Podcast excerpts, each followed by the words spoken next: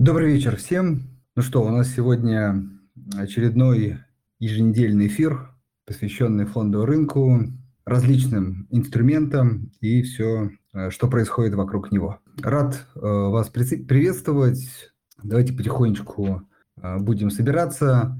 Для тех, кто слушает нас сейчас в записи, напомню, что мы проводим живые онлайн-эфиры в нашем телеграм-канале «Газпромбанк Инвестиции», где есть много полезной информации о рынке, новостях и событиях, происходящих на этом рынке. Поэтому, если вам не безразлична эта тема, обязательно подписывайтесь, и я думаю, вы найдете всегда полезную информацию. А для тех, кто уже онлайн с нами, напоминаю, в последнем посте, прикрепленном комментарием, э, в последнем посте есть возможность писать комментарии и задавать вопросы э, гостю сегодняшнего эфира. Обязательно пользуйтесь этой возможностью. Напомню, стандартный наш регламент. Минут 30 плюс мы общаемся с гостем, э, задаем ему вопросы, а потом переходим уже к вашим, дорогие слушатели, вопросам и тоже их адресуем э, гостю. Вот такой регламент. По времени обычно час, но часто не укладываемся, поэтому давайте не будем, так сказать, оттягивать и начнем. Сегодня у нас в гостях Э, Егор Федосов, э, частный инвестор и автор канала об инвестициях Таурен. Э, Егор, если я правильно произношу, поправьте меня. Егор, добрый вечер. Егор, канал правильно произнес? Да, конечно. Добрый день. Всех да. привет. Егор, ну что, в такое, так сказать, непростое время рынки продолжают корректироваться. А, давайте попробуем все-таки обсудить различные компании и понять, что же все-таки, ну, уже с вашей точки зрения, стоит сейчас делать инвестору, на какие компании обращать внимание. Мы э, определили э, там, в первую очередь, как начнем, наверное, да, если вы не против, э, с компаний, э, производящих удобрения. Э, кажется, что как раз эти компании чувствуют себя э, не просто лучше рынка, а даже очень хорошо. Вот. вот могли бы вы рассказать ваше видение на эти компании? А, может быть, уже дорого или нет, все-таки там растущие цены на э, удобрения, на сельское хозяйство э, говорят о том, что этот рост может и продолжиться. В общем, какое ваше видение на этот сектор? Спасибо, Андрей, что пригласили на данный эфир. Сейчас э, немножко поговорим о данном секторе. Я данный сектор рассматриваю как один из самых привлекательных на данный момент э, в России, потому что, в принципе, данные компании являются бенефициарами всего происходящего в мире на данный момент. Э, в первую очередь это происходит из-за того, что в Евросоюзе наблюдается дефицит газа. Конечно же, это не может не влиять на мировые цены на удобрения. И, собственно, если рассматривать наших отечественных производителей в данном секторе, таких как Фосагро, Акрон и Куйбышев Азот, то они в первую очередь являются бенефициарами Э, так как они реализуют, цены, э, реализуют товары в основном на мировом рынке и при этом приобретают э, сырье, из которого они производят данные удобрения, практически все на территории РФ и по заниженным ценам, так скажем, если сравнивать с мировым рынком. То есть если мы сравним цены на тот же газ, например, на внутреннем рынке РФ и на рынке США или Евросоюза, то, конечно, разница будет ощутимая, и это положительно влияет в первую очередь на рентабельность данных компаний. Э, собственно, по поводу того, дешевые они в данный момент или нет, э, судить достаточно сложно, потому что есть э, компании, которые достаточно подешевели, но они, например, не такие ликвидные, да, то есть не все крупные игроки на рынке могут в них заходить, например, Куйбышев Азот. То есть компания стоит, на мой взгляд, достаточно недорого, то есть у нее форвардные дивиденды за 2022 год могут составить там порядка 14% даже, если так предварительно а, предварительные расчеты произвести. В первую очередь из-за того, что компания планирует наращивать производственные мощности.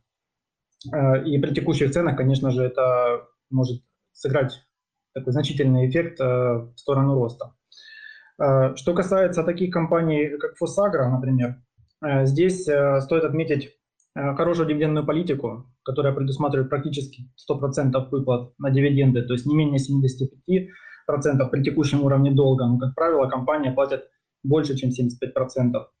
Э, соответственно, Здесь э, есть, с одной стороны, плюс, э, то, что дивиденды высокие. В принципе, покупка компании на данный момент, она в высокой степени окупается за счет поступления дивидендов в ближайшие год, два, три и так далее. Потому что, учитывая то, что у нас происходит в мировом, в мире в секторе удобрений, в принципе, предполагает на перспективе ближайших года-двух достаточно высокие цены на удобрения. Соответственно, вряд ли у нас э, будет существенное снижение цен, э, которое приведет к тому, что прибыль э, и дивиденды данной компании будут небольшими. Ну и, соответственно, соответственно делает ее инвестиционно привлекательной. Поэтому, собственно, со старта торгов в начале марта, ой, в конце марта у нас мы увидели такой, такой резкий рост цен на акции именно Фосагра, то есть она была в лидерах роста. Также был в лидерах роста тот же Куйбышев Азот, были в лидерах роста и Акрон, потому что все данные компании являются такими ключевыми бенефициарами. Что хотелось бы отметить, почему вот я больше всего присматриваюсь к Фосагро. Вот сейчас рынки корректируются, конечно, э, коррекция нужно пользоваться, и вот э, в первую очередь я смотрю на данные компании, первую очередь э, на Фосагро, я планирую подбирать, потому что здесь у нас самая высокая рентабельность, и если будут наложены какие-то ограничения, если у нас будут какие-нибудь ограничения на внутреннем рынке, ограничения к доступу на внешние рынки, у нас э, выигрывать будут и зарабатывать деньги только самые рентабельные компании.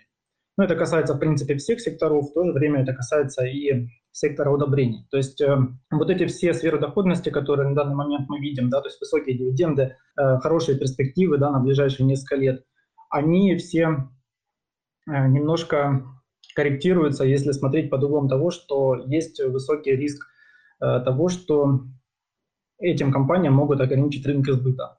Их может ограничить э, как э, страны Запада могут ограничить, также их может ограничить и РФ, например, ограничением экспорта, э, введением дополнительных квот или ограничением цен и так далее, введением пошлин, например, теми же. Вот. На данный момент э, такого у нас практически нет. Есть определенные квоты на экспорт удобрений, но в принципе даже с учетом этих квот э, сильно компании сектора не пострадают.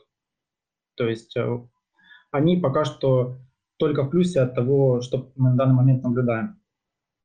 Э, собственно, э, почему я, например, в первую очередь, я, например, уже купил Куйбышев Азот еще достаточно давно, еще осенью.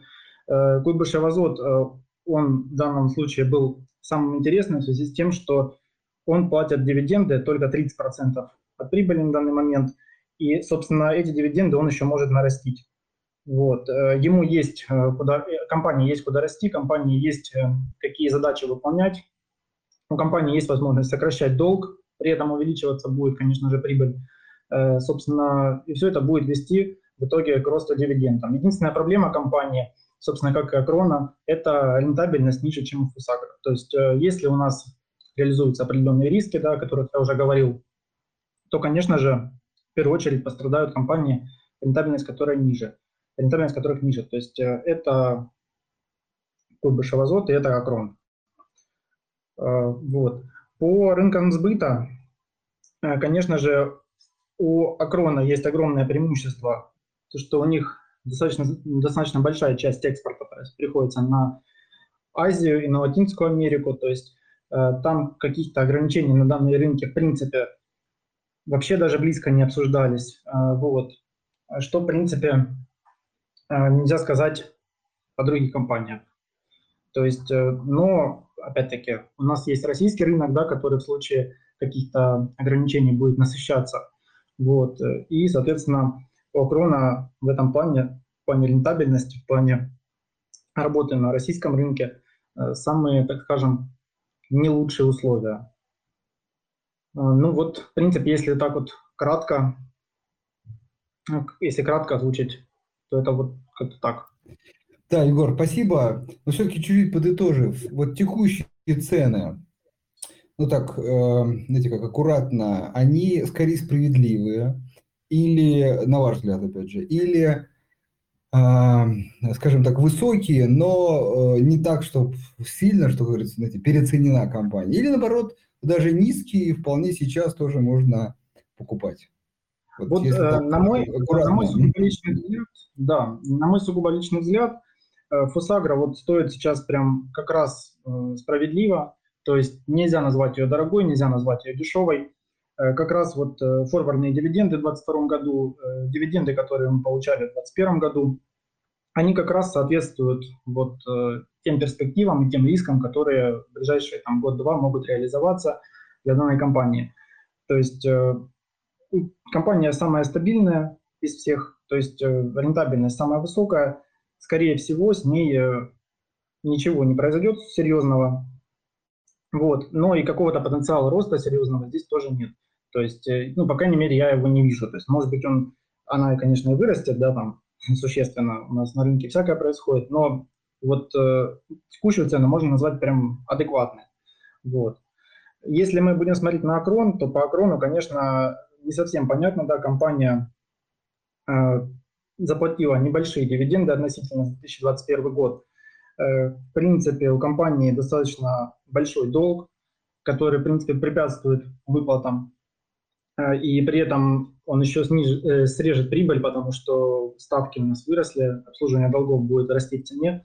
Э, то есть я как бы не могу, честно говоря, понять, почему Акрон у нас подорожал лучше всех, подорожал сильнее всех, но я могу как бы, предположить, что это произошло из-за того, что эта компания крупная, крупная достаточно ликвидная, и в принципе ну, возможностей покупать ее у крупных игроков достаточно ну, больше, чем, например, тот же Куйбышев Азот. Вот. Что касается Куйбышева азота, вот Куйбышев азот как раз-таки э, я, например, его э, ниже 400 рублей, э, ниже 420 рублей сам покупал. То есть, э, потому что, в принципе, на мой взгляд, он выглядит э, прекрасно. Компания заплатила, заплатит, точнее, если ничего не поменяется, за 2021 год в итоге в сумме 27,4 рубля на акцию, э, на обыкновенную, ну, на привилегированную на мой взгляд, это хорошая дивидендная доходность, учитывая то, что платится всего лишь э, порядка 30% от прибыли. То есть э, какой-то остается зазор у компании для того, чтобы погасить долги, для того, чтобы реализовать инвестиционную программу, для того, чтобы э, наращивать, свои, наращивать свои будущие выплаты, свои будущие финансовые результаты. Ну и в принципе, то есть компания не так уж давно какую-то активную дивидендную политику начала, э, то есть э, выплачивать достаточно хорошие дивиденды. У компании 52% продукции реализуется на рынке РФ, то есть, в принципе, если какие-то риски в плане рынка сбыта реализуются для компании, то они э, краткосрочно ударят по компании меньше всего. Вот в долгосроке, конечно, да, из-за из рентабельности компания начнет терять, но в целом из-за того, что у нас э, в моменте 52% продукции продается на территории России, выручки, точнее, 52% э, формируется на территории РФ, то в моменте компания потеряет меньше всех. То есть, э, ну, минус у нее это ликвидность. То есть зайти на нее на большую сумму, на какую-то нет возможности, да, у некоторых частных инвесторов и даже, ну, не говоря уже о некоторых фондах крупных, да, каких-то финансовых институтах, Соответственно, э, это является ключевым моментом, почему данная компания, в принципе, отстает от того же Фосагра и отстает от того же э, Акрона по своим мультипликаторам. И, ну, собственно, да, по мультипликаторам она, она намного дешевле. Хотя, в принципе, э, по дивидендам, по прогнозам у компании все должно быть достаточно неплохо. Хорошо, идем дальше достаточно спасибо, достаточно подробно описали. Большое спасибо. А, может быть, потом еще вернемся, если дорогие слушатели будут задавать вопросы по этой, по этой отрасли. Идем дальше. То, что вот обсуждали с вами, Новотек, жирный природный газ. Какие перспективы или, наоборот, отсутствие перспектив и сложности вы видите в этом секторе? Ну, даже скорее в этой компании. Ну, по Новотеку у нас ситуация достаточно неплохая складывается. Э, как всем известно, ЕС вообще взял курс э, на отказ от российского газа, трубного, по крайней мере. То есть там возникает ряд проблем с этими поставками. Конечно же, пока что все, все, вся эта история, все это происходящее, оно не касается СПГ. То есть, э, в принципе, на данный момент выручки Новотека практически ничего не угрожает. Ну, по крайней мере, там, в ближайшие там, год, два, три, пять, э, если исходить из того, что мы сейчас видим, да, вот по текущим заявлениям. Э, если вот так посмотреть, то ЕС э, импорт, ЕС, ЕС импортировал с России трубного газа в 2021 году там, около 150 миллиардов кубических метров. Соответственно, если будет происходить постепенный отказ от данного объема, то единственный способ как-то его компенсировать – это строить терминалы да, по приему СПГ и, соответственно, увеличивать импорт сжиженного природного газа. Э, в принципе, если где-то данный газ э, прибудет, то как бы нарастить 150 миллиардов кубических метров по всему миру быстро не удастся. Соответственно, если откуда-то этот газ прибудет, то где-то он будет. То есть даже если, например, ЕС отказывается условно от э, газа российского «Новотека». Э, в принципе, э, кто-то будет замещать данные поставки СПГ, потому что их не нужно не только заместить, их нужно еще нарастить, чтобы компенсировать отказ от трубного газа да, в той или иной степени.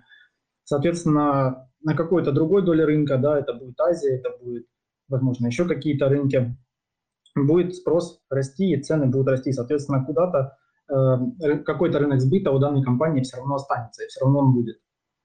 Э, то есть, в принципе, э, на мой взгляд, на ближайшую перспективу данная компания 100% защищена от данных рисков. Если же даже европейский рынок у данной компании отпадет, то это сжиженный природный газ, трубный газ, его можно перенаправить, в принципе, в любую точку мира, где его будут готовы купить. Соответственно, компания со своими объемами никуда не расстанется с ними. Э, если вот брать по прибыли за четвертый квартал, да, которая составила там более 150 миллиардов рублей, э, при том, что опять-таки из заявлений менеджмента, да, то есть э, каких-то подробных данных компания не публикует, но из заявлений менеджмента, да, там 75% ценообразования – это привязка к ценам на нефть, э, соответственно, у нас должны быть показатели в 2022 году э, значительно лучше, чем в четвертом квартале 2021 года у данной компании из-за того, что просто цена реализации вырастет. Соответственно, э, форвардный PE у данной компании вообще может быть меньше 5, в принципе, в 2022 году. Эм, ну, конечно, если какие-то не реализуются риски в плане, например, роста себестоимости, да, по причине того, что каких-то импортных комплектующих не будет, или будут какие-то проблемы с транспортировкой и так далее. Вот. Но в целом у компании есть все шансы заплатить за 2022 год там, более 10% дивидендов, показать э, прибыль 600-700 миллиардов рублей. И я думаю, это основная причина, почему Новотек, в принципе, не так сильно э, дешевеет, почему он лучше рынка, в принципе, нашего российского.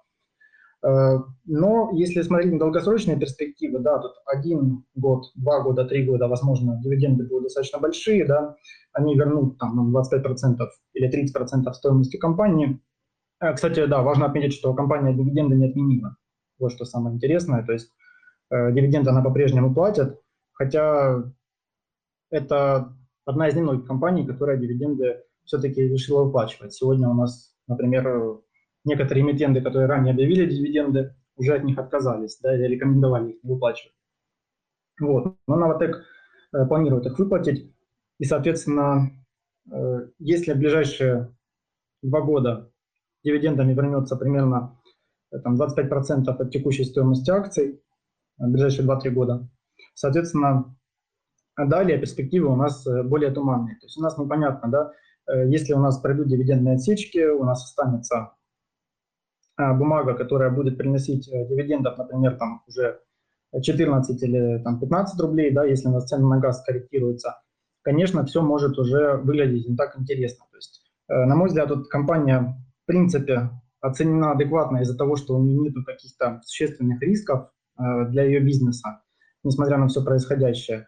Но в то же время э, нужно посмотреть на цену и понять, э, а что будет, да, когда цены на газ у нас снизятся, когда они вернутся к каким-то более адекватным значениям, которые были, да, например, два, год-два назад, и какие дивиденды, какие прибыли данная компания будет показывать тогда. То есть в моменте у нас все интересно. Ближайший год, два, даже, возможно, три, все прекрасно, но когда у нас разрешится ситуация с энергокризисом, в еврозоне, будет, будет большой вопрос, какие будут дивиденды, какие будут выплаты. Если они будут, например, там 2-3%, то, соответственно, будет большой вопрос, да, интересна данная компания будет для инвестиций или нет. При том, что сейчас, купив ее, например, за тысячу, да, вы получите 100 рублей, грубо говоря, ну, 100 там или 110 рублей за 2022 год, получите э, дополнительно дивиденды, которые объявили вот за четвертый квартал 2022 года, 2021 года, и, соответственно, получите еще, может быть, там, несколько высоких выплат, пока ситуация с газом будет стабилизироваться, ну, пока газ будет достаточно дорогой. Вот. Соответственно, что будет потом, а, большой вопрос. Да, то есть текущая цена может просто не оправдать то, что в нее заложено. Тем более э, с Arctic SPG сейчас вопрос возник, да, то есть будет ли данный проект полностью реализован или не будет, э, потому что на минуточку сам вот этот Arctic SPG это примерно ну, в эквиваленте 27 миллиардов метров кубических э, газа, тысяч метров кубических. 27 миллиардов метров кубических, да, к 2026 году планирует прибавить к общему объему э, продаж. Соответственно, если данный проект не будет реализован, то примерно треть объемов, да, которые заложены уже в цену данной компании, они могут просто-напросто отпасть. Вот. Тем более, что в том же Arctic SPG существенную долю там финансируют иностранные компании. То есть тоже, как они поведут себя, будут ли они э, данный, данный проект финансировать или нет, тоже под вопросом. Вот поэтому Новотек, в принципе, адекватно оцененная компания, э, сейчас стоит 1000 рублей. Ну, вот, э, в принципе, 1100 рублей для нее, если покупать и забыть, например, это какой-то ну, более-менее адекватный, адекватная для нее оценка. Но вот если покупать с точки зрения, да, там, чтобы прям интересно-интересно, то это, наверное, э, 800, может быть, даже ниже. То есть нужно покупать, чтобы прям сказать, что вот хорошо, да, то есть будет обеспечиваться доходность регулярная, достаточно высокая на какой-то длинной дистанции. Ну вот по Новотеку как-то так. Ну, хотелось бы еще добавить, что у компании долгов нет. Э, там были введены ограничения определенные да, на привлечение финансирования для, для данной компании конкретно. Но в целом у компании дол долгов практически нет. И если ей нужно финансировать свою деятельность, э, я думаю, это вопрос э, одного-двух кварталов отказа от дивидендов, если это уж потребуется, и компания сможет финансировать э, деятельность на собственные средства. То есть в этом какой-то ощутимой проблемы нет. Ну и сам Михельсон покупает акции Новотека, то есть тоже это о чем-то говорит, потому что в принципе у нас это не самая частая практика, да, чтобы топ-менеджмент закупался акциями. Э, в данной компании постоянно, то есть какие-то происходят события, происходят какие-то просадки, и в Новотеке происходят сделки инсайдеров. Это на самом деле э, достаточно хороший знак, то есть, скорее всего, менеджмент какое-то будущее позитивной компании видит. Вот. Но, на мой взгляд, я бы еще подождал бы немножко. Я бы еще подождал бы. Все-таки вот текущее снижение, которое происходит, э, им интересно воспользоваться для покупки данной компании – но, наверное, чуть дешевле. Чуть дешевле, можно было бы сказать, что интересно. Хорошо, спасибо тоже за такой подробный э, рассказ. Так, идем дальше. Э, может быть, вот обсуждали, да, Русагра, тоже пару слов про эту компанию. Тоже вначале не сильно корректировалась, но сейчас начинает снижаться. Опять же, про бизнес пару слов, ну и про текущую цену, насколько она привлекательна. Да, вот по Русагра. Э, Русагра компания на данный момент торгуется очень дешево, практически э, по ценам полутора годовой давности. То есть когда у нас еще не было такого роста цен на практически все товары, которые компания реализует, то есть в сахарном бизнесе, в хозяйственном бизнесе, в мясном бизнесе, в масложировом бизнесе. То есть э, все сегменты бизнеса выросли в цене и практически все выросли в качестве, то есть в количестве. Соответственно, за полтора года ну, практически, да, отмет, э, цены на акции вернулись к отметкам полуторагодовой давности, и получается, что э, сейчас у нас есть PE3 да, у компании, который, которым, в принципе, ничего не угрожает, ну, в обозримом, по крайней мере, по крайней мере, в среднесрочной перспективе. То есть, по крайней мере, в перспективе до года э, я не вижу каких-то существенных рисков, особенно, особенно с учетом того, что у нас сейчас происходит в мире. Да? То есть у нас э, нужно понимать, э, Украина это один из э, крупнейших производителей э, масла, того, например, того же, э, которое Русагра активно экспортирует. Соответственно, то, что сейчас у нас происходит, э, оно никак не может, э, так скажем, не повлиять на ценообразование на данном рынке. А, например, та же Русагра да, при выручке 222 миллиарда за 2021 год экспортировал на 54,6 миллиардов именно продуктов масложирового сегмента. То есть, э, скорее всего, э, если даже то, что у нас происходит сейчас, не приведет к росту, э, к росту на рынке данных товаров, ну, к стоимости данных товаров на рынке, то однозначно это все приведет у нас по крайней мере, к сохранению текущих цен на какую-то обозримую перспективу. Вот. И, скорее всего, компания, как только она завершит свои вопросы с конвертацией депозитарных расписок, как только она завершит свои вопросы э, с э, какие-то, ну, с экспортными, наверное, какими-то мероприятиями, да, то есть она, скорее всего, возобновит выплаты дивидендов, потому что понятное дело, что компания работает глобально, компания поставляет продукцию во множество стран, и, в принципе, скорее всего, вот эта задержка дивидендов, она связана именно, именно с тем, что у нас есть э, э, какие-то, ну, так скажем, у компании есть какие-то проволочки именно так скажем, технического характера.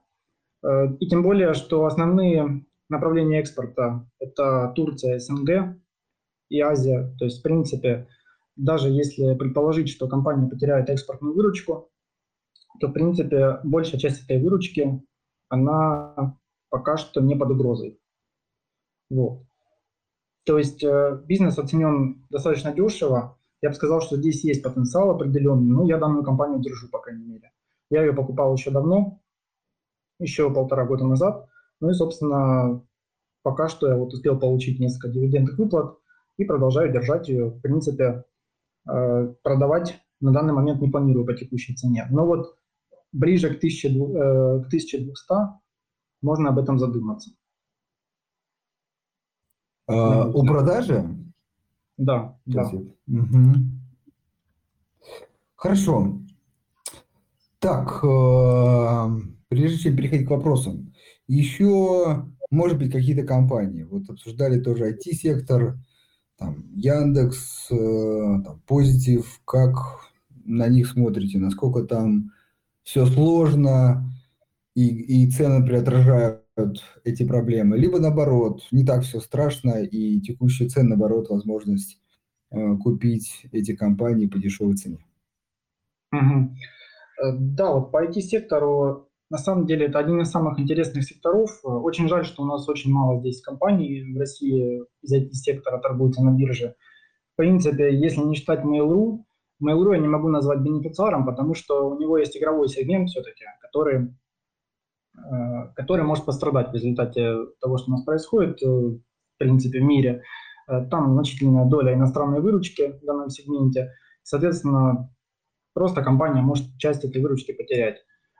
И как это скажется на бизнесе, который и так убыточный, ну, достаточно сложно предсказать. Поэтому Mail.ru вот на данный момент я не рассматривал, а вот Яндекс и Позитив, это, в принципе, две оставшиеся IT-компании у нас в России, э, они достаточно интересные. То есть, например, тот же Яндекс, э, для него является плюсом уход конкурентов, то есть, по сути, э, сейчас Яндекс станет монополистом в поисковике, можно сказать, в рекламе, в поиске, которая там практически ну, большую часть выручки компании формирует. Соответственно, рентабельность здесь э, тоже у компании может вырасти, потому что, в принципе, у потребителей, которые, которые ранее приобретали рекламу того же Google, например, да, они сейчас будут перетекать постепенно на сервисы Яндекса. Ну, скорее всего, по крайней мере, с высокой долей вероятности, у Яндекса перспективы должны реализоваться достаточно интересные, достаточно хорошие. Э, я думаю, что э, если пофантазировать и представить, что рентабельность по EBITDA у компании хотя бы выйдет там, на уровень 15-20% да, в ближайшие годы, потому что компания, в принципе, она растет не только по маржинальности. То есть у нее были убыточные сегменты, да, которые тянули компанию, прибыль компании на дно. То есть был сегмент такси, который был убыточный, сейчас он выходит в плюс по EBITDA, точнее, этот плюс по EBITDA растет с каждым годом. Сейчас есть сегмент Яндекс.Маркета, который минус 40 миллиардов по EBITDA принес по итогам 2021 года, но при этом, э, в принципе, у компании есть все ресурсы, чтобы этот сегмент стал либо менее убыточный, либо практически неубыточный. И, в принципе, как я уже сказал, достаточно высокая вероятность того, что по EBITDA компания может выйти на рентабельность там, 15-20%, может быть, даже больше.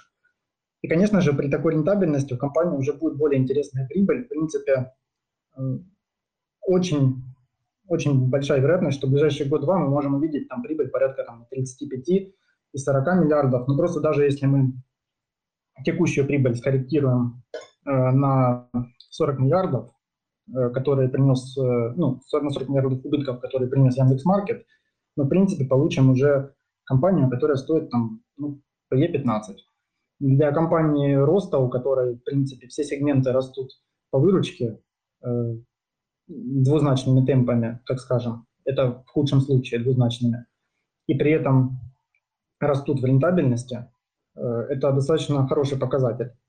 Вот. То есть это самое главное, что нужно вообще, в принципе, понимать в компаниях роста, то, что они э, достаточно, а, они должны компенсировать свою стоимость за счет роста. Но, в принципе, Яндекс – это та история, которая за счет роста может компенсировать свою стоимость даже вот в обозримом будущем. То есть можно подождать здесь год-два, и кто знает, какая будет у нее здесь э, прибыль чистая и какая у нее будет и беда. Но как мне видится, что это э, с учетом того, что сейчас происходит, в обозримом будущем может все реализоваться. Если раньше там до какого-то существенной прибыли нужно было ждать 5 лет, то сейчас э, у нас все это может реализоваться вот к 2024-2023 году даже.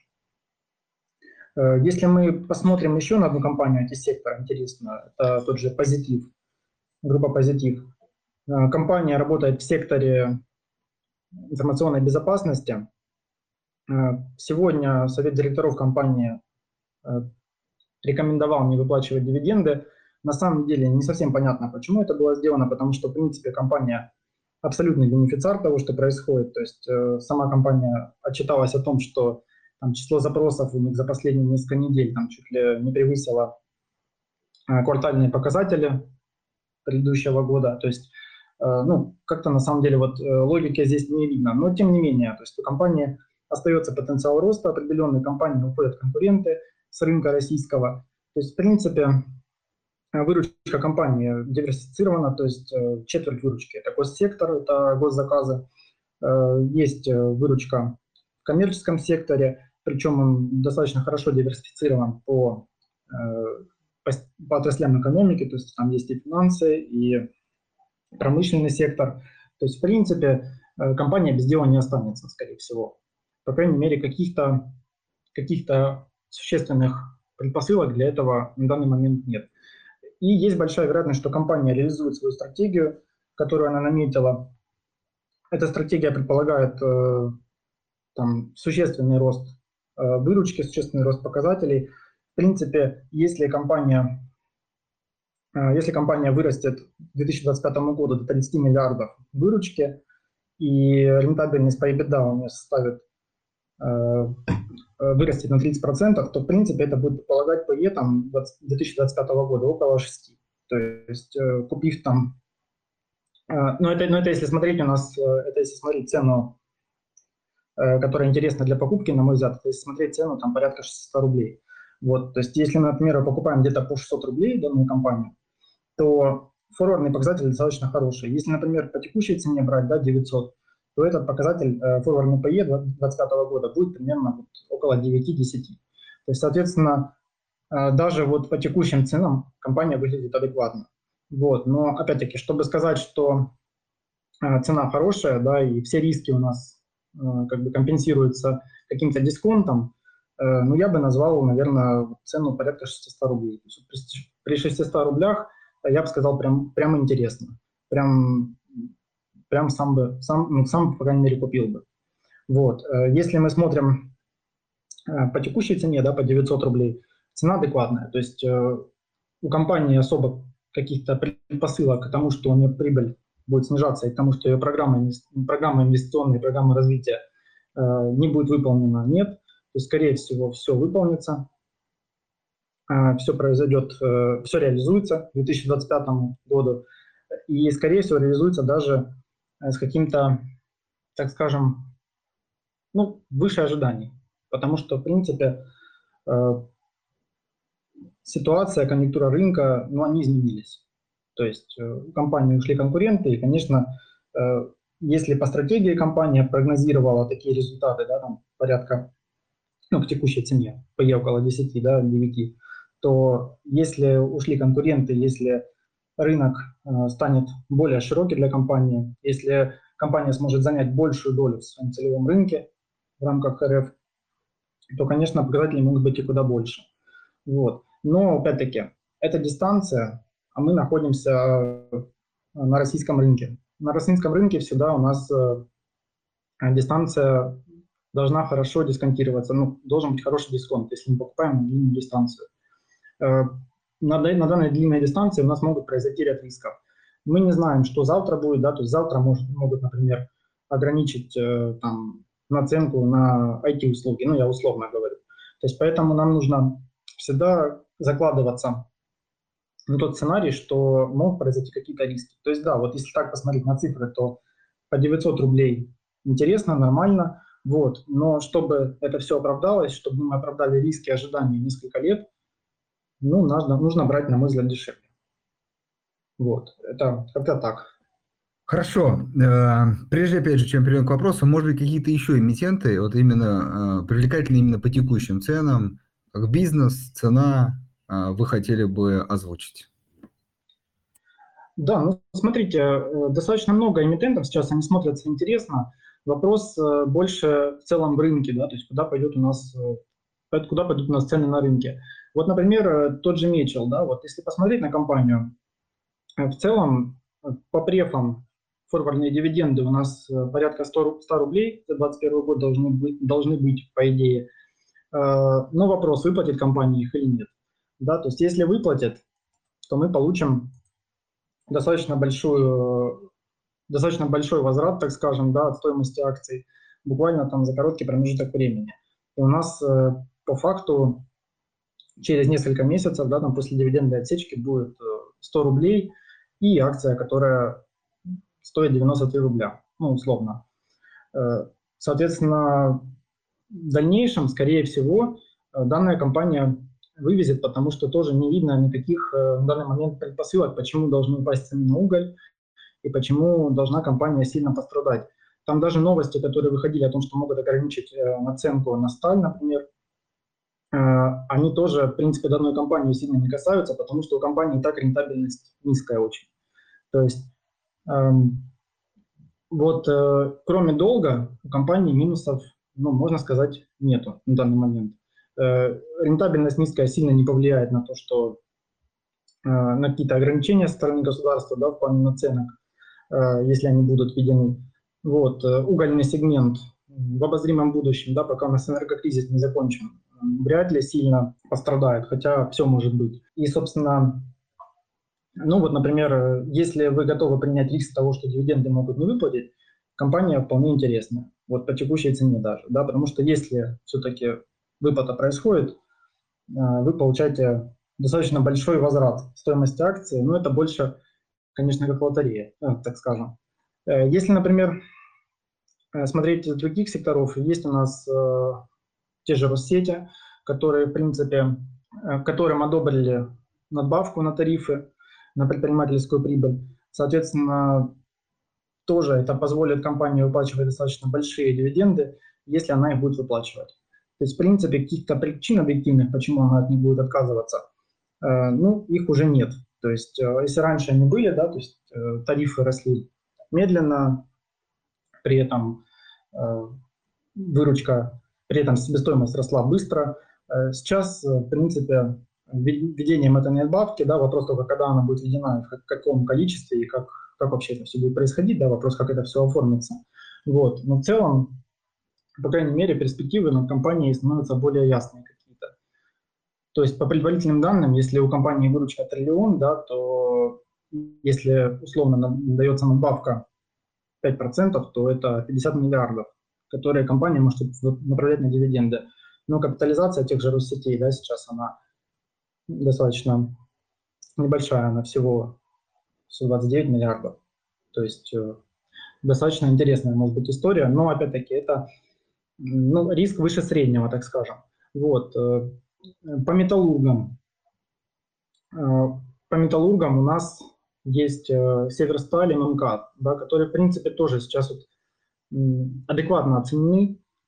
Высокая рентабельность довольно-таки у данных компаний. То есть все вот эти ограничения, которые могут быть введены в секторе, они, в принципе, данных компаний коснутся, но компании все равно смогут зарабатывать достаточно высокую прибыль относительно той капитализации, которая у них на данный момент есть. Да, это будут там дивиденды не 20%, не 30%, но это будут хорошие дивиденды, и это будут хорошие денежные потоки. Вот, э, поэтому э, тоже данный сектор я рассматриваю. Например, если э, смотреть на Северсталь и ММК, то там потенциал пока что совсем небольшой. То есть там Э, я бы дождался какой-то кульминации по ограничениям экспорта, потому что все-таки у той же Северстали, например, ну, львиная доля рынка, э, львиная доля товаров отправляется в тот же ЕН, да, то есть ну, в, Евро, в Европу. Соответственно, что будет дальше с этим рынком, ну, пока сложно сказать. Вот. Но компания интересна, то есть это, по крайней мере, то, зачем нужно следить. По поводу того, что покупать. Ну вот, например, э, ну вот э, то, что мы с самого начала обсудили, да, вот э, Русагра, Койбышевозот, да, это вот то, что интересно. Прямо по текущим ценам, ну, сам я как бы брал, да, Русагра я брал давно, Койбышевозот я, вот, можно сказать, и осенью брал, и недавно тоже покупал данную компанию. Соответственно, здесь есть э, какой-то потенциал, который, в принципе, виден. В Мечеле он тоже есть. В Россетях э, тоже есть, но есть риски, да, то есть э, есть риски того, что дивиденды не выплатят. Э, Еще из интересных Интеррау. Э, тоже большой вопрос, да, там, как эта денежная подушка, которая у компании есть, да, которая больше, чем сама компания по капитализации, ну, так, по стоимости, так скажем, денежная подушка. То есть, что будет компания с, с этими деньгами делать, будет ли вообще она что-то с ними делать. Вот. Но даже если она ничего с ними делать не будет, то это как минимум процентные доходы, которые увеличат прибыль. Вот. И сейчас компания, платя 25% чистой прибыли, позволяет себе платить дивиденды порядка 10%. Ну, в принципе, данным дивидендам особо-то ничего не угрожает в долгосрочной перспективе. То есть если сейчас купить, в принципе, ну, обеспечивается стабильная доходность дивиденда, да, 8-10%, ну, которая, в принципе, вряд ли куда-то уйдет в ближайшее время, потому что, да, там есть иностранный сегмент, но он незначительный. Там в основном сегмент энерготрейдинга, но э, более чем на 20% по EBITDA, но он повлиять не должен. То есть даже если там дивиденды будут потом у нас условно не 10%, там, а 7%, ну, для компании, у которой есть чисто денежная позиция в размере своей капитализации, в принципе, это нормально. То есть всегда компания Interrail торговалась достаточно низкими дивидендами. Вот, и не, это не мешало инвесторам ее покупать. Эм, ну вот, в принципе, вот так из основных пока что все. Конечно, есть еще в плане ритейла идеи, то есть детский мир, э, детский мир, например, тот же, но там достаточно сейчас все непредсказуемо. То есть нужно смотреть отчет, который у нас выйдет э, за первый квартал и за второй квартал, а тогда уже какое-то решение принимать, потому что мы не знаем, какие убытки компания может показать, может ли она их вообще показать, но в целом предварительно э, все должно быть неплохо. То есть э, у меня детский мир в портфеле есть, например. То есть э, в плане того, что компания после какого-то какой-то паузы может возобновить дивидендную политику свою, э, все это может выглядеть интересно. То есть есть какой-то потенциал роста, там порядка ну, 30-40%, я думаю, как минимум. Ну, но это перспектива 12 месяцев примерно. Хорошо.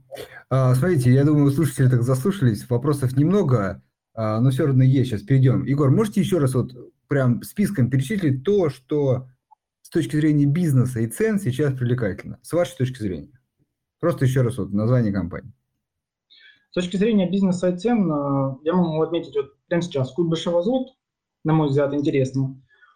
Э, Мечел, э, на мой взгляд, интересно. Интеррау интересно.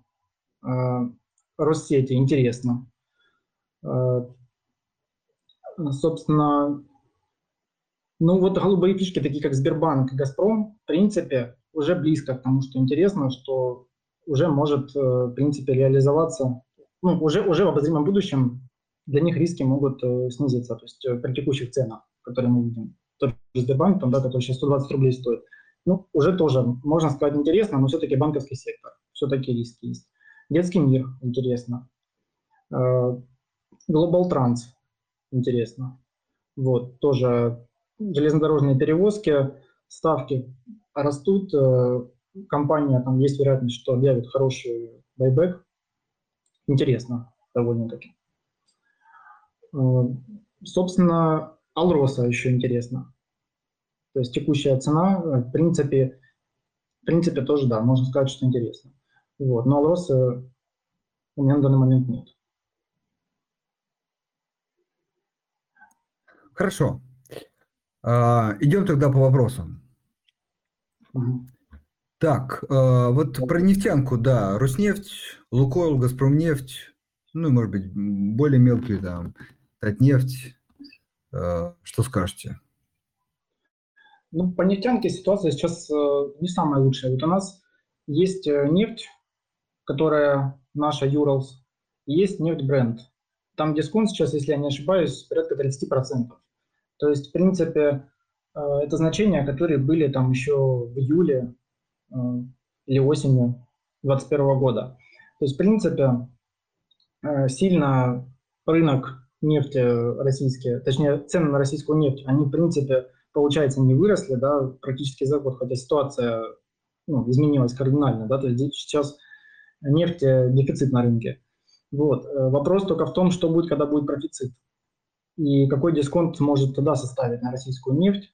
И вот это вот основной риск, который сейчас э, ну, меня смущает именно в нефтянке. То есть э, вот э, та же Роснефть, компания вполне интересная, да, то есть там еще есть как бы такой опционный рост, потому что там есть Восток Ойл, который может прибавить 50% добычи да, в обозримом будущем, ну, как долгосрочной перспективе, так скажем. Вот. Есть вероятность того, что они газ начнут добывать, Э, достаточно хороших объемов, да, там практически четверть э, добычи всего «Газпрома», можно сказать, э, планируется добывать. Но тем не менее, то есть что, что, это, что это все произойдет, сейчас далеко не факт. Да? То есть по той же Роснефти далеко не факт, что все эти проекты будут исполнены. Да? Сейчас есть определенные риски, есть дисконт на нефть, есть повышенные э, экспортные пошлины. Соответственно, нужно смотреть отчеты, нужно смотреть, по каким ценам реально продают, продают у нас компании нефть, э, какие, какие-нибудь показывать показатели по рентабельности, будут ли они вообще платить дивиденды. То есть это много сейчас, э, много сейчас нам раскроет, раскроет глаза нам сейчас э, объявление дивидендов. Объявление или не объявление. Если сейчас дивиденды не будут объявлять, объявлять значит у нас есть проблемы.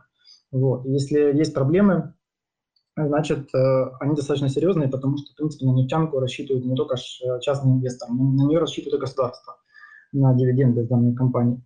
Вот. Ну, хотя помимо того, что они получают там, в виде налогов э, различных, они будут еще получать, э, они получают еще и как в виде дивидендов госбюджет данные, данные выплаты.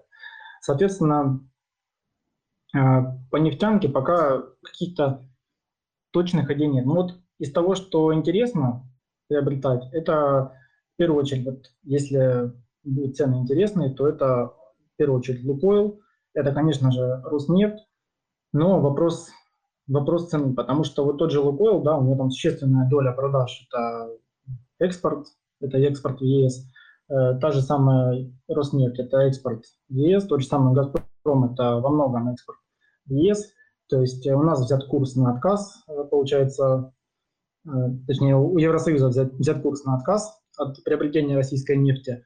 Э, кто знает, да, как этот объем лишний повлияет вообще на, на цены на нефть марки Urals, какой будет дисконт в итоге.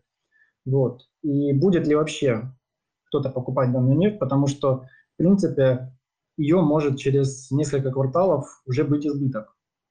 Потому что, в принципе, зарубежные производители, они там наращивают добычу. То есть, если посмотреть на американских производителей, они да, на данный момент ее наращивают. То есть, и, и как, как это все повлияет, как это все в итоге сложится, ну, пока сказать сложно. Но я бы подождал вот с нефтянкой, пока подождал. То есть сейчас вот есть э, более интересные, на мой взгляд, да, вот, сектора, которые, у которых какое-то будущее точно есть. Да, вот, э, как, то, с чего начали, это удобрение да, и, и газ.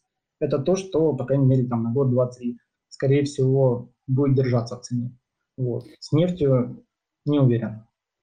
Окей. И, Егор, чуть-чуть, может быть, вернемся, но все-таки интересный вопрос. Вот, э, с нефтью понятная история. С газом вы сказали, что все-таки тут как раз вы не видите стабилизацию рынка какого-то в ближайшие там, год, два, три. Вот это так? Если да, то с чем связано? То есть э, там производство не растет или, или спрос гораздо быстрее растет? Вот с чем связано отсутствие стабилизации ну, там? Ну, конечно, это не гарантировано. Во-первых, да, это не, мы не можем это гарантировать, то, что стабилизация не настанет там завтра. Вот. Не, понятно, ну, просто размышления, размышления. Да-да-да.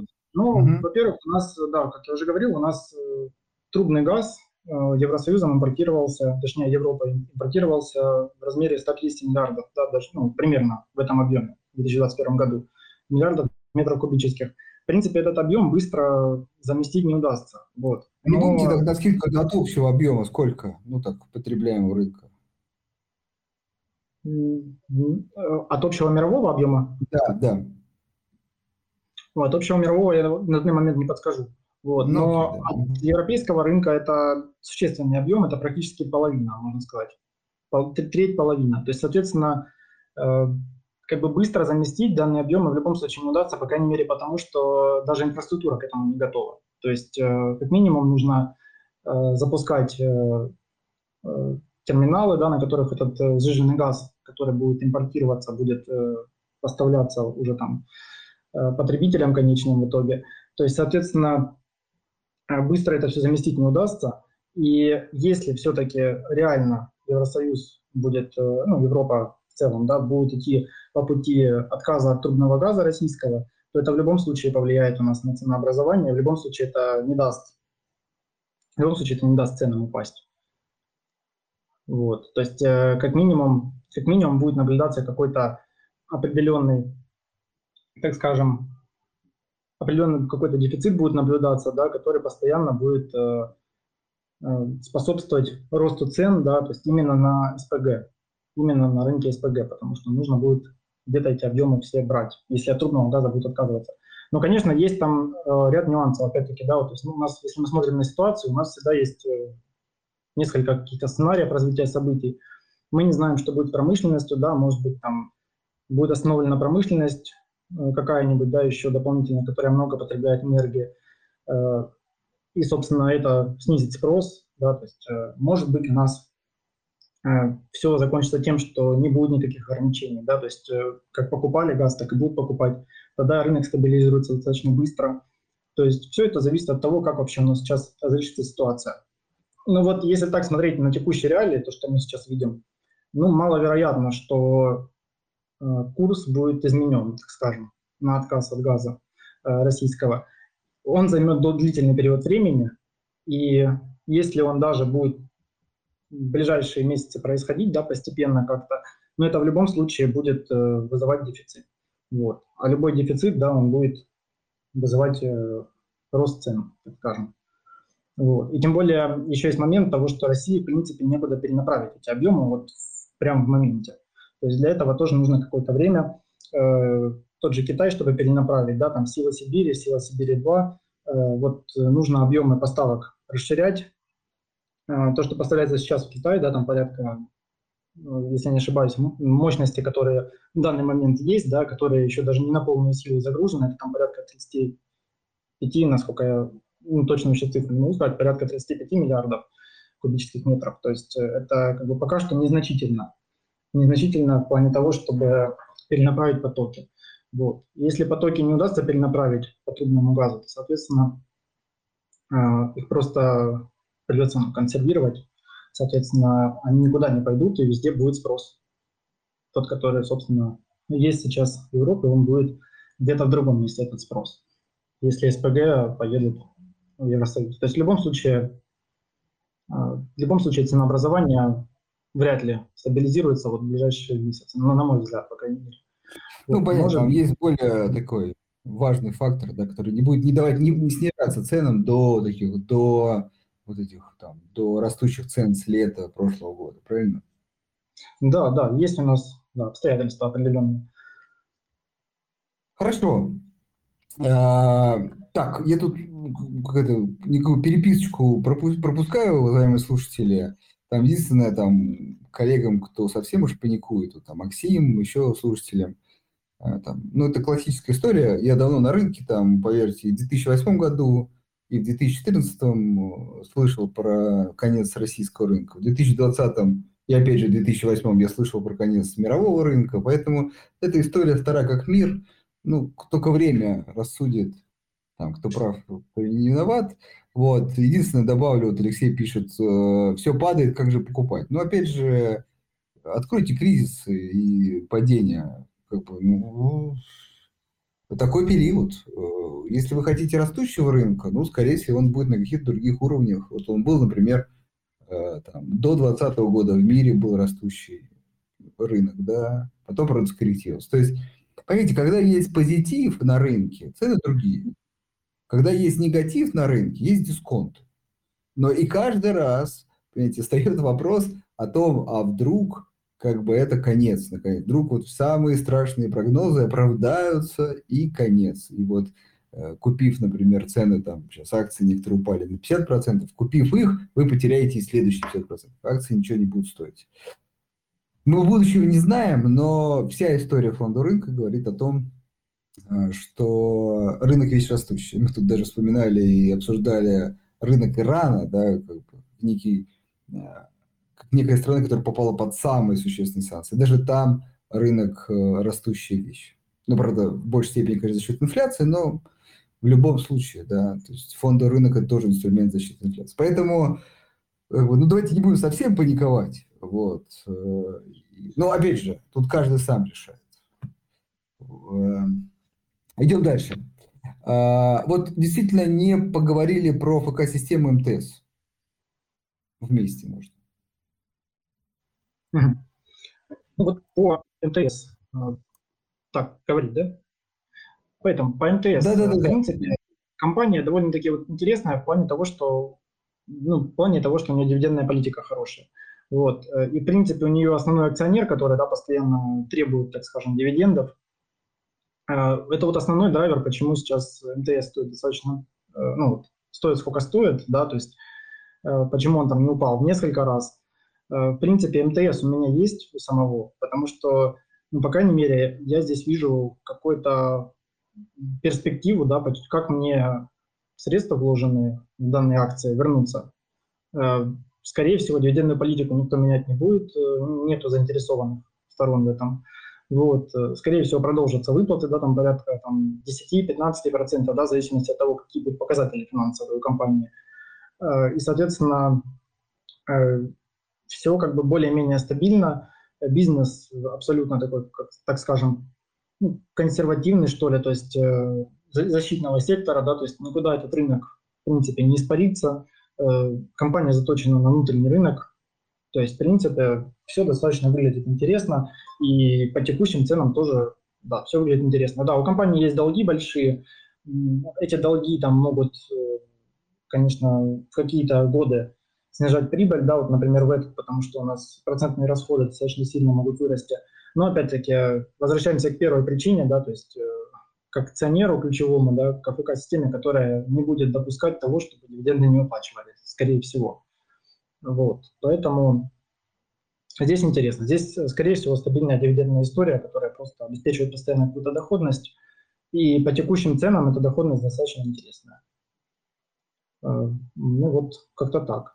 Э, по АФК-системе самой, ну вот АФК-систему ее сложно охватить вот, э, в моменте, потому что, чтобы понять, сколько стоит АФК-система, да, и какие какая у нее адекватная цена, какие у нее там потенциалы роста или падения. Нужно конкретно оценивать каждый ее бизнес. У нее там достаточно много направлений, и есть э, направления, которые не публичные, и, ну, то есть не торгуются на бирже, и мы не знаем, да, сколько бы они стоили в реальной жизни, в реальном, на реальных торгах, так скажем. Вот. Э, и учитывая то, что у нас сейчас происходит, да, опять-таки, то есть учитывая импортозамещение, там есть история ОФК-системы, которые могут тоже да, там, показать какой-то потенциал роста, но они, опять-таки, они не публичные, да, у них там э, выручка, все отчеты, которые мы можем посмотреть, это отчеты по РСБУ, да, которые, в принципе, там не, не актуальны, так скажем, э, ну, не предоставляют какой-то репрезентативной информации нам. Э, но что мы знаем про АФК-систему в целом, да, если так в общем? У нее значительная доля есть в Озоне, в СИГЖ и в МТС. В принципе, она практически всегда оценена дисконтом, Э, к этим долям, к сумме этих долей э, владения. И, соответственно, этот дисконт не просто так, он потому что у компании есть существенные долги. Вот. Что касается э, активов, да, ну с Сигежой понятно, Сигежа, в принципе, это актив, который генерирует доход и который платит э, дивиденды да, с э, материнской компании, так скажем. Э, вот. Что касается э, МТС, тоже понятно, он генерирует доход и платит дивиденды от системе. А вот что касается у нас остальных бизнесов, того же Озона, то это бизнес, который потребляет. То есть и в целом получается, что такая система э, ну, как бы не может предоставить инвесторам невысокую доходность в виде дивидендов в обозримом будущем каком-то. Ну, то есть, в принципе, это, как скажем, посредническая структура, да, которая, в принципе, ну, как-то вот ее оценить достаточно сложно. То есть все зависит вот буквально там от того, как она будет распределять э, полученные выплаты, да, то есть э, куда она будет инвестировать эти полученные выплаты дивидендные от, от э, своих компаний, долями которых она владеет. То есть э, вот по ней достаточно сложно сказать по АПК-системе. Но вот, э, на мой взгляд, она на данный момент э, вот стоит примерно вот адекватно. Я себе ставил вот уведомление по такой системе на 13 рублей. Ну, вот, в принципе, она сейчас стоит дешевле 13 и 12 рублей не стоит. Ну, вот по последним э, подсчетам, которые я делал, это, в принципе, вот ее какой-то, ну, даже чуть меньше, чем адекватное значение. То есть, в принципе, у нее даже какой-то потенциал роста есть. Но, опять-таки, нужно перепроверять, нужно смотреть, что там у нее с бизнесом и остальными. Потому что те предприятия, которые не публичные, а они там тоже обладают своими какими-то определенными э, нюансами и определенной стоимостью. Вот, эту стоимость тоже нужно учитывать. Вот, нужно понимать какие-то перспективы. Но вот предварительно, ну, я как бы не вижу аргументов, да, почему нам нужно покупать АПК-систему, да, вот, ну, лично я, например, этих аргументов не вижу, да, то есть что у нас там с дивидендами, почему они постоянно, да, там небольшие, да, хотя как бы возможность выплачивать их в большем размере она есть да, там, почему долги у нас такие, какие, как, какие есть, да, почему они там как-то не погашаются. Э, учитывая то, что сейчас ставка, да, выросла у нас, э, как эти долги повлияют на прибыль 2022 года, ну, тоже большой вопрос. То есть, ну, вот, в целом, э, в целом к МТС положительно отношусь, к системе, ну, вот, ну, не вижу там какого-то интересного момента пока что. Пока что.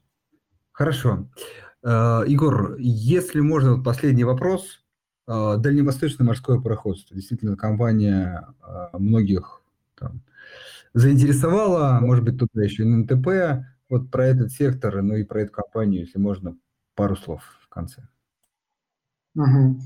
Ну, по ДМВП, э, скорее всего, скорее всего, компания реально какой-то какую-то прибыль получит, ну, какой-то плюс получит от того, что происходит. В принципе, морские перевозки – это 84-85% выручки компании. Вот. Э, в принципе, у компании сейчас загружены ее порты на 95, ну, как практически полностью загружены. Да? То есть компания э, не ожидает какого-то сильного роста в 2022 году именно по объемам, потому что даже если у нее была загруз, загрузка портов да, там, на 95%, то она больше, чем там, на 1,3, э, ну, по крайней мере, это данные вот с последнего отчета, да, что ожидается рост объема перевалки там 1,3% год к году. Вот. Ну, в принципе, при сохранении загрузки на 95%, да, то есть если загрузка будет 100%, то ну, объемы перевалки они могут увеличить там, ну, на 5%, да, ну, 6%. То есть какого-то сильного роста компания сама в 2022 году не ожидает. Весь рост, на который мы можем закладываться, это на рост цен. Вот. Э, будет ли рост цен? Э, скорее всего, будет. Вот. Э, если он произойдет, то у компании, в принципе, может быть там форвардный там PE там около двух, то есть она может заработать 50 миллиардов примерно в 2022 году. Вот, но вопрос, что нам делать с этими 50 миллиардами, потому что достаточно много компаний, есть, например, та же Руснефть, да, которая там стоит там меньше, чем PE1 торгуется. Вот, но вопрос, эм, будут ли дивиденды какие-то, будет ли какая-то отдача акционерам. Если ДМВП э, решит выплатить дивиденды вдруг, или если будут какие-то наметки, например, на большой обратный выкуп акций, э, то есть или что-то подобное будет происходить, тогда, конечно, ДМП может э, хорошо стрельнуть. Если этого не произойдет, ну, это может быть просто ловушкой стоимости, потому что все-таки не забываем, что у нас это все цикл. То есть э, сегодня у нас там цены могут вырасти. В принципе, сейчас ситуация да, на рынке морских перевозок, она интересная, да, то есть она для многих компаний интересная.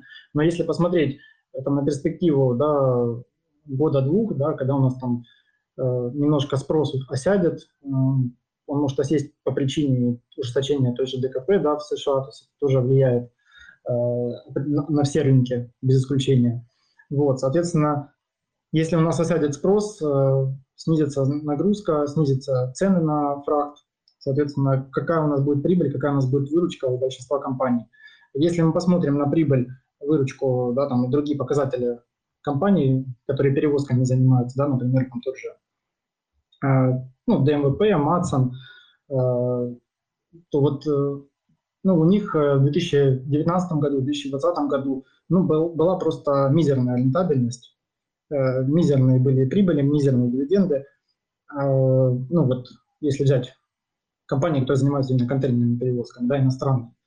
Э, сейчас это все взлетело, потому что ничего не изменилось, выросли цены в два раза практически. Вот. Что будет, когда эти цены вернутся к значениям своим? Большой вопрос. То есть вот сейчас выручка, да, там ДМВП за 2021 год составила там 113 миллиардов, а вот если цены упадут в два раза, да, то есть э, выручка сложится в два раза, э, прибыли была 50 миллиардов, да, э, отнимется половина выручки просто из-за роста цен, да, и получается рентабельность будет около нулевая. То есть вот все это вот может произойти вот буквально там несколько месяцев, просто если будут какие-то причины снижения цен на фракт.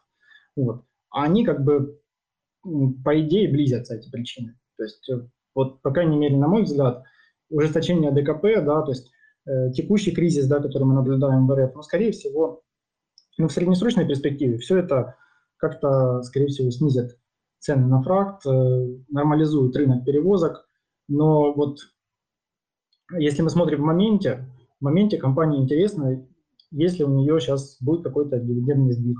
Если, например, завтра менеджмент объявит дивиденды 50% от прибыли, и ну, акционеры получат распределение прибыли в виде 25 миллиардов э, при капитализации, да, там 100 миллиардов. Ну, будет интересно, конечно.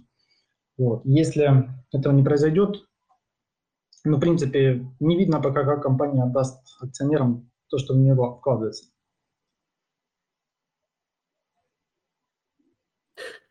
Понял, спасибо. Спасибо большое за подробный обзор по компаниям. Достаточно, на самом деле, много имен э, таких новых разобрали. Э, мы тут в основном сейчас э, как раз в том числе нефтянку тоже выделяем, но, так сказать, больше разных мнений, больше полезной информации для принятия решения. Вам огромное спасибо за внимание за внимание, за уделенное время, слушателям за внимание. А, дорогие слушатели, кто там, я видел вопросы чуть не в сегодняшнюю тему, приходите в четверг, у нас будет такой классический э, эфир «Ответ на вопрос», с удовольствием там пробежимся по инфраструктурным темам, по облигациям, ну и не связанным с определенными акциями. А, у нас эфиры, напомню, проходят каждый вторник и четверг. Егор, вам еще раз большое спасибо. Э, всем слушателям э, обратить внимание на телеграм-канал Егора. Много полезной информации по компаниям, такой кратенький, емкие обзоры по эмитентам, очень ну, полезные истории. На этом все. Всем хорошего вечера и до четверга. До свидания. Да, спасибо, да, что пригласили. Всего доброго. До свидания.